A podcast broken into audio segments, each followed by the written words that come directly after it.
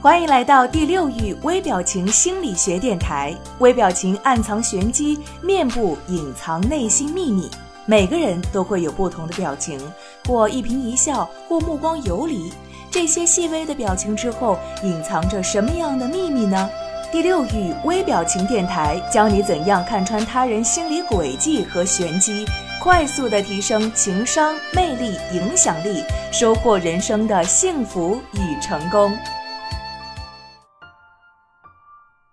又跟大家见面了，各位好，我是千堂，来欢迎收听到今天的这期微表情与读心术节目。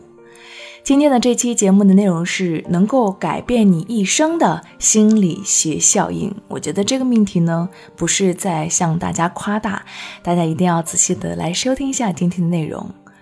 迟延满足效应呢，也被称作为糖果效应。萨勒对一群都是四岁的孩子说：“如果桌上放两块糖，你能够坚持二十分钟，等我买完东西回来，那么这两块糖就归你。但是你如果不能够等这么长的时间，就只能得到一块。现在就能够得到一块，那么这对四岁的孩子来说很难选择。孩子都想要两块糖，但是又不想为此熬过二十分钟，而且要想马上吃到嘴，又只能吃一块儿。”实验结果表明，三分之二的孩子选择宁愿等二十分钟得到两块糖。当然，他们也很难控制住自己的欲望，不少孩子只好把眼睛闭起来，傻傻的等待，以防止糖的诱惑，或者是用双臂抱头不看糖，或者唱歌跳舞。还有的孩子呢，干脆是躺下去睡觉，为了能够熬过二十分钟。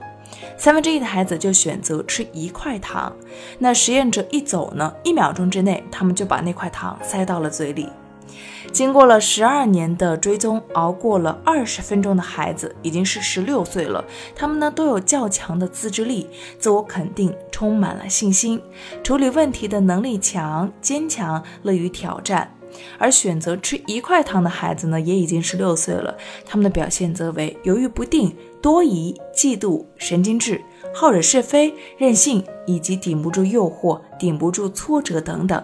自尊心呢也非常容易受到伤害。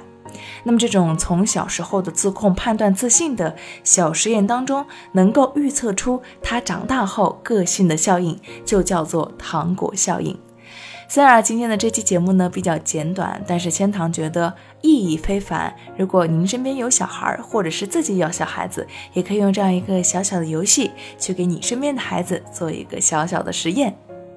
好了，感谢收听这期的微表情与读心术，我是千堂，希望下一期再跟你们相见。